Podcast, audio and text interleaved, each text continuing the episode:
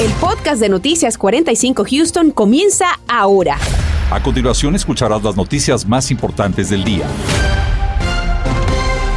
Iniciamos la semana con clima seco y la esperada de un nuevo frente frío que va a afectar a toda nuestra región a partir del día de mañana. Sin embargo, se espera la presencia de fuerte humedad proveniente del Golfo de México, lo que podría dejarnos lluvias a partir del miércoles. Del equipo de los vigilantes del tiempo está con nosotros Gastón Heredia. Feliz lunes, Gastón. ¿Qué tal, Raúl? Bueno, sí, creo que en este inicio de semana la primera percepción que hemos tenido durante esta mañana es que ha estado verdaderamente seco. Esta mañana pasó una débil banda frontal, ya se ha retirado por completo, pero este es de hecho el panorama que ha dejado sobre nuestra región. Aire seco en dominio, soleado el pronóstico, esperamos que el atardecer hoy llegue, es decir, ya la puesta de sol en este caso a las 7.50, así que todavía tenemos un buen par de horas como para disfrutar del aire libre y este pronóstico excepcional. Imágenes del área de la costa, prácticamente lo que ven en el sector de la costa de Galveston, un pequeño oleaje, no tan picada la marea en relación a otros días, pero sí, creo que claramente ha sido el factor viento, la intensidad de la brisa, lo que hoy, ha caracterizado prácticamente el pronóstico. La mayor parte del viento ha estado soplando desde el área norte, continúa, lo continúa haciendo, es por eso que realmente en esta imagen de satelital no logramos percibir o observar ningún tipo de nubosidad ni de lluvia. Está enteramente seca la situación sobre nuestra región y aquí precisamente se breca ese frente frío. Las temperaturas a esta hora del día 78, 79 grados, cabe resaltar, hoy estuvimos en los 80, alcanzamos de hecho los 80 y 81 grados en el aeropuerto George Bush, ahora mismo Katy con 81 grados.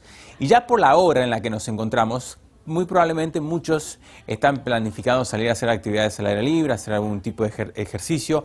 Va a estar seco, así que recuerden utilizar protector solar. Más adelante vamos a hablar sobre esa pequeña probabilidad de lluvia para el miércoles. Gastón, gracias. Mientras tanto, el tiempo se venció y los contribuyentes tienen hasta las 11.59 de esta noche para enviar su declaración de impuestos. Aún así, muchos no podrán cumplir con estas obligaciones en tiempo y forma, por lo que tendrán que recurrir a otras opciones. Pero, ¿qué hacer si el tiempo ya nos ganó? José Alberto Irizarri nos ofrece algunas alternativas. ¿Qué tal, José Alberto?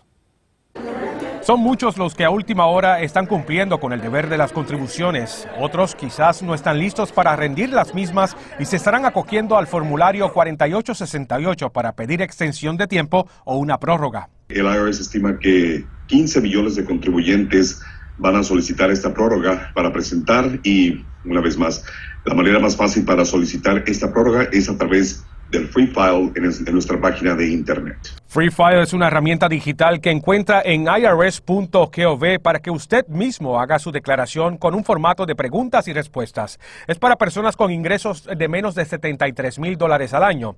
Con esa misma herramienta puedes solicitar la prórroga. El IRS te da hasta seis meses para hacer tu declaración de impuestos. Pero ojo, si debes dinero, tienes que pagar tu deuda hoy, no hay extensión para pagar después. Eso significa que una prórroga no le exime de pagar sus impuestos. Presentar su declaración le evita sanciones e intereses. La multa por presentación tardía que al mencionar comienza en un 5% por cada mes de retraso en la declaración de impuestos uh, y llega a un máximo de 25%. Así que es, uh, es importante uh, recalcar de que una prórroga para presentar la declaración no es una prórroga para pagar. Pero ¿cómo saber cuánto pagar si solicitó una extensión para declarar impuestos? La organización Baker Ripley, que cada año ayuda a más de 30 mil contribuyentes, en su mayoría hispanos, aclaró este asunto. Lo que le aconsejamos a las personas es enviar algo al IRS, también porque en algunos casos la deuda puede ser un poco fuerte para pagarla todo a golpe. Entonces, con que hagan con que envíen algo al IRS y luego se ponen de acuerdo con el IRS para hacer un plan de pagos ya que hagan su declaración de impuestos. Sobre el tema de las prórrogas, la organización Baker Ripley anunció que mantendrán abiertos unos 10 de sus centros que tramitan este tipo de documentos para continuar dando servicios a la comunidad hasta el 10 de abril. Y eso es para aquellas personas que a lo mejor hoy hicieron una extensión y la próxima semana ya están listos para hacer su declaración o aquellas personas que tienen que presentar sus impuestos de años anteriores. Podemos ayudarles desde el 2016 o si tienen que hacer una enmienda o bien importante, si tienen que aplicar o renovar su número de ITIN. Lo hacemos totalmente gratis. La preferencia del IRS es que haga sus impuestos en línea, pues es más fácil y rápido para usted y para la agencia federal. José Alberto Rizarri, Noticias, Univisión 45. Y ese día el Hospital Memorial Hermann de Houston dijo que mantiene su preocupación de pacientes y visitantes ante la pandemia por COVID-19, pero en tanto continúan monitoreando esta situación, han disminuido algunas medidas sanitarias.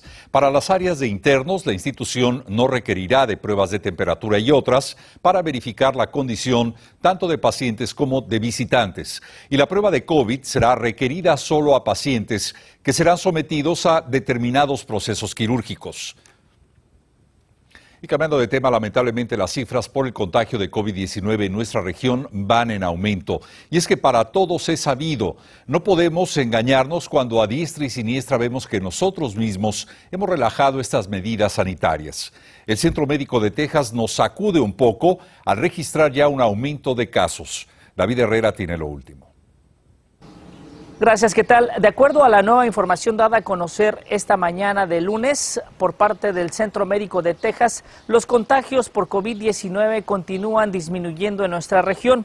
Actualmente se encuentran en punto 77. Cualquier número por encima del 1.0 significa que el virus continúa propagándose en la comunidad, a pesar de que es bajo el nivel actual. En comparación con la semana pasada estaba en punto 47. El día de ayer 388 personas dieron positivo al COVID-19 en nuestra área de Houston. Durante la semana pasada se registró un promedio de 300 casos positivos por día. De igual manera, se informó que ayer el Centro Médico de Texas admitió a 42 nuevos pacientes con COVID-19, mientras que la semana pasada se admitieron un promedio de 54 pacientes por día.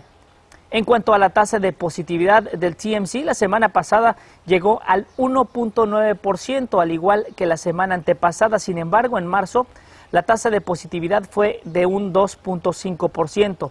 A pesar de que los contagios son los más bajos después del último pico de la pandemia, las autoridades de salud continúan monitoreando las nuevas variantes. La mayoría de los casos que hemos visto ahorita eh, son de la subvariante de Omicron eh, lo que sí ha demostrado el COVID-19 es que es un virus muy traicionero que puede desarrollar subvariantes o variantes en cualquier momento y disparar los números como lo hemos visto en reiteradas ocasiones a través de la pandemia.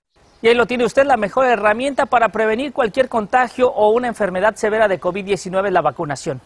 David Herrera, Noticias, Univisión 45. Gracias, David. Mientras tanto, una decisión de una juez en la Florida dio un duro revés a la decisión del gobierno del presidente Joe Biden de continuar con la obligatoriedad de la mascarilla en el transporte público, incluidos naturalmente los aviones.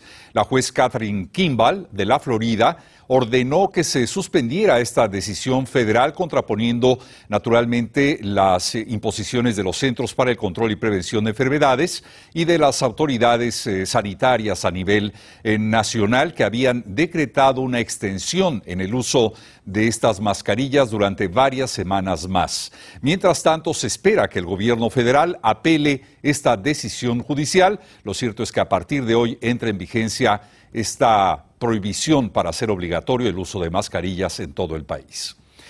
Y al respecto, otro experto médico, el neumólogo Joseph Barón, fue claro al afirmar que el número de casos en la última semana volvió a incrementarse. Literalmente los casos, dice, se han duplicado en los últimos ocho días. La única ventaja, afirma en sus redes sociales, es que la nueva variante dominante, conocida como BA2, a pesar de ser muy contagiosa, no es tan agresiva. Y mucha atención a lo siguiente, porque si bien sabemos que hay incremento de casos de COVID, estos podrían ser muchos más de lo que imaginamos. La respuesta es sencilla. Las familias que han recibido pruebas de detección del gobierno federal no están reportando los casos positivos de esta enfermedad. Los expertos calculan que las cifras podrían ser hasta 14 veces más grandes que las que oficialmente conocemos. Y escuche bien, el Instituto de Medición y Evaluación Médica de los Estados Unidos afirma que hoy en día solo el 7% de los casos positivos son reportados. El gobierno afirma que busca trabajar más de cerca con los hospitales para verificar estas cifras. Y nos vamos a estas imágenes en vivo del Parque Minute Maid en la ciudad de Houston. Y es que hoy seremos la sede para el encuentro entre los Astros de Houston y el equipo de Los Ángeles, con lo que inicia el primer partido en casa. El manager del equipo de los Astros habló al respecto. Estos chicos han aceptado a nuevos jugadores y también han mostrado su respeto y han dicho adiós a jugadores que se han ido, pero con los que mantienen contacto. Todos ellos son excelentes muchachos y como saben, tomará algún tiempo a los nuevos ajustarse a su equipo y ver cómo se sienten, dijo el manager de los Astros. Miles de fanáticos se darán cita, repetimos, en este primer juego de los Astros en casa. En instantes aquí en Noticias 45 más detalles de los recursos que existen para aquellas personas que están en cárcel enfrentando proceso de deportación. Y de forma constante reportamos el extravío de residentes. Su paradero se convierte en un misterio en el que cada minuto cuenta para encontrarlos sanos y salvos. Pero, ¿cómo saber actuar en estos casos? Está con nosotros la especialista Melissa Rangel. Estás escuchando el podcast de Noticias 45 Houston. Organizaciones del condado Harris dieron eh, un importante paso en la defensa de los inmigrantes al inaugurar los servicios del nuevo Fondo para Servicios Legales en nuestra comunidad. Y es que hablamos de ayuda legal totalmente gratuita para aquellos inmigrantes detenidos y que enfrentan una deportación. Pero ¿cómo trabaja este sistema y cómo podemos recibir sus beneficios? Daisy Ríos nos explica a detalle esta tarde. Adelante, Daisy. ¿Qué tal? Muy buenas tardes. Estas organizaciones nos dicen que lo primordial en este caso es llevar la ayuda legal necesaria para aquellas personas que se encuentran en la cárcel. tocaban la puerta muy agresivamente y rodearon mi casa de agentes. Ellos me mintieron diciendo que venían de parte de la policía y me exigieron abrir la puerta. Cuando abrí, ellos procedieron a poner a mi esposo en esposas. El baguamán originaria de Perú contaba así parte de su historia y la de su familia. Su esposo fue deportado. Si el programa de Fondo de Defensa Legal de Inmigración hubiera existido, muy probablemente mi familia no hubiera sufrido lo que sufrimos, lo que sufrió, o por lo menos mi esposo hubiese recibido representación justa y digna como se lo merecía él y nosotros. A mi familia le falló el gobierno, la, la policía, inmigración, Defensores de los derechos civiles y de migrantes hicieron el anuncio de que estará disponible este fondo de asistencia legal para los inmigrantes, especialmente quienes enfrentan el proceso de deportación y además están encarcelados. creen un apoyo legal para las familias inmigrantes, particularmente para las personas en detención que no tienen acceso a servicios médicos y salud mental y están lejos de su base de apoyo familiar y comunitario. González explicó a detalle cómo funcionará este fondo para asistir a estas familias. Acción legal gratuita y de calidad a las familias inmigrantes es un paso para terminar con el proceso de arresto y deportación. Este programa busca interrumpir la máquina de deportación que niega a las personas de bajos recursos el acceso a la justicia. El objetivo de este programa de fondo legal es para que las familias se mantengan unidas. Este meta es muy importante porque los inmigrantes no tienen derecho de tener un abogado gratuito en la Corte de Migración. Estos servicios legales están disponibles vía telefónica o en línea. Puede comunicarse al 1833-468-4664 de lunes a viernes de 9 a 5 de la tarde. O también visitar el sitio www.houstonimmigration.org. Reporto para Noticias Univisión 45, Daisy Ríos. Y abril es el mes de la concientización sobre el autismo y Workforce Solutions en Texas ayuda a personas con este tipo de padecimientos a encontrar un empleo. Los servicios de rehabilitación vocacional sirven a este sector de la población que muchas veces, usted lo sabe, no recibe adecuadas oportunidades de desarrollo laboral. Miren, Workforce Solutions nosotros creemos que todos tienen de- derecho a un acceso a una dignidad del trabajo. Y nosotros sí vemos que en las escuelas hay mucha adaptación en lo que es para la gente con autismo, pero la gente que se graduó sale de las escuelas no sabe dónde ir. Y nosotros queremos decirles como Workforce Solutions que sí hay esperanza. Workforce Solutions ofrece también apoyo a través de artículos que ayudan en el desarrollo de un trabajo como audífonos, prótesis, terapia ocupacional y sobre todo capacitación. Todos los servicios son totalmente gratuitos. Y la cadena de tiendas Kroger estableció un descanso obligatorio para sus trabajadores del área de farmacia. Son 30 minutos diarios. La intención es brindarles un tiempo razonable de descanso ante la fuerte demanda del servicio. El horario de descanso para estos trabajadores de farmacia en Kroger será de 1 a una y media de la tarde. Esta medida se aplica a partir de hoy y durante esos horarios no habrá servicio al público. Tómelo muy en cuenta. Y de forma constante informamos en nuestros noticieros de un gran número de personas extraviadas. Muchas veces y en los últimos tiempos han sido mujeres que desaparecen de la noche a la mañana como si literalmente se las hubiera tragado la tierra, pero lo mismo sucede con hombres, con jóvenes y con adultos. Hoy nos acompaña Melissa Rangel, representante del Texas Center for the Missing o Centro Estatal de Personas Perdidas. Melissa, gracias por acompañarnos. Sí, buenas tardes, ¿cómo está? Muy bien, gracias, Melissa. El próximo día 14 de mayo habrá un evento. Eh, quisiera que nos explicara en qué consiste y por qué es importante atenderlo. El sábado 14 de mayo vamos a tener un evento aquí en el condado de, de Harris County, donde si usted tiene a alguien desaparecido, ese va a ser un evento gratis para el público para darle la oportunidad a la, a la gente que venga a hacer un reporte con la policía. Vamos a tener agencias que, que um, trabajan con todas las familias cuando se desaparece uno. Quiero que sepa el, público que en este día, en, solo en este día, va, va a poder entrar la familia, hacer reporte y si gusta dar más información o, recibir más uh, información, porque la policía de, de diferentes condados van a estar ahí y pueden hacer más pedir más información. Ah, Melissa, eh, sabemos que un gran número de personas eh, desaparecen. ¿Qué servicios ofrecen ustedes?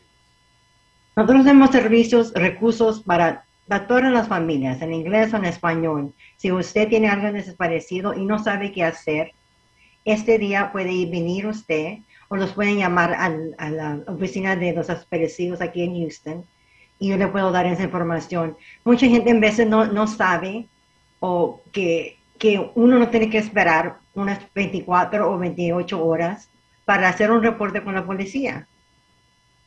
En este caso, ¿qué debe hacer una persona cuando se da cuenta de que un familiar o un amigo ha desaparecido? ¿Qué documentos necesitamos tener a la mano siempre?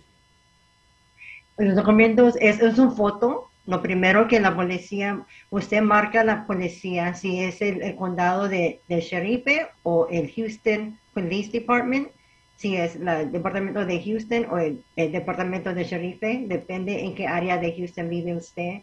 Lo primero que le van a preguntar es un foto, información de esos parecido, por ejemplo, el, ah, fecha de nacimiento, dónde fue la, la última vez que que lo vio, información que para hacer el reporte.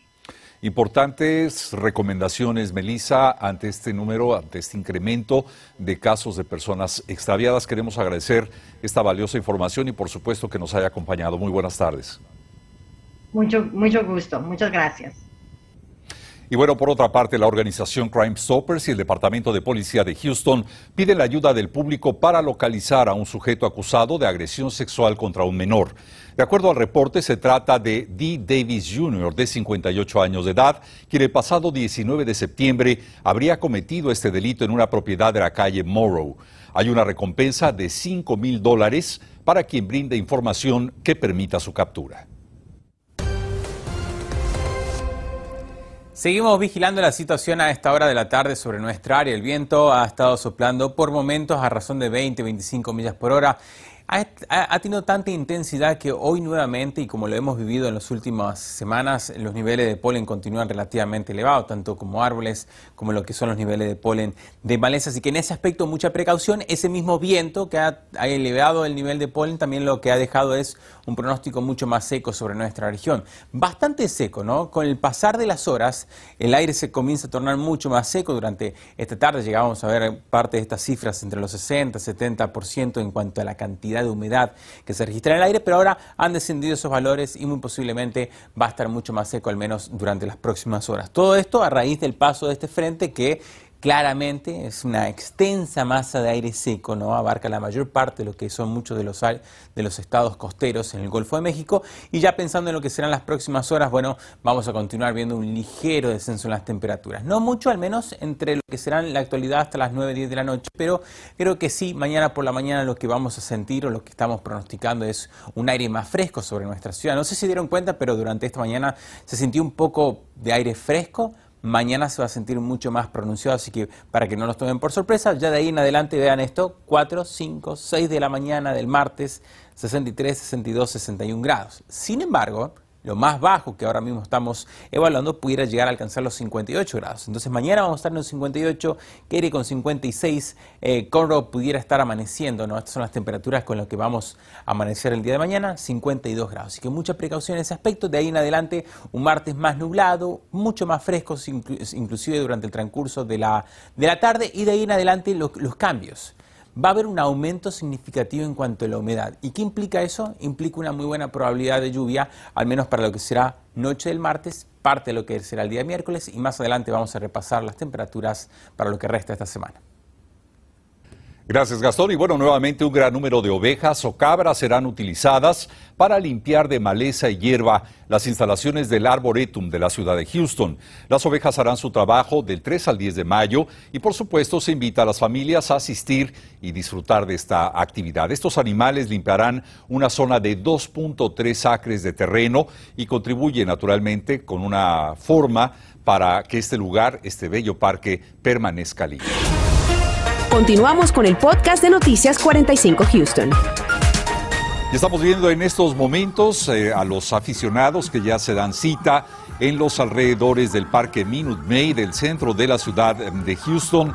Gran animación en este que es el primer partido en casa de los Astros eh, de Houston en esta temporada que reciben esta misma tarde a Los Ángeles de California. Así que es un esperado partido que dará cita esta misma tarde. Como lo estamos viendo, así están los alrededores y el ambiente de fiesta que hay ya entre muchos aficionados que siguen llegando a las instalaciones del Parque Minute Maid. Platicamos y tendremos también eh, declaraciones del manager de los Astros que habla de la integración de los nuevos jugadores y de la forma en que los jugadores que ya formaban parte de este, de este cuadro de deportistas ha dicho adiós a varios eh, compañeros que han ido a otros equipos, como lo hemos venido informando. Pero este es el ambiente que se vive ahora mismo, cuando son las 5 de la tarde con 24 minutos. Naturalmente, le estaremos informando de los resultados de este encuentro.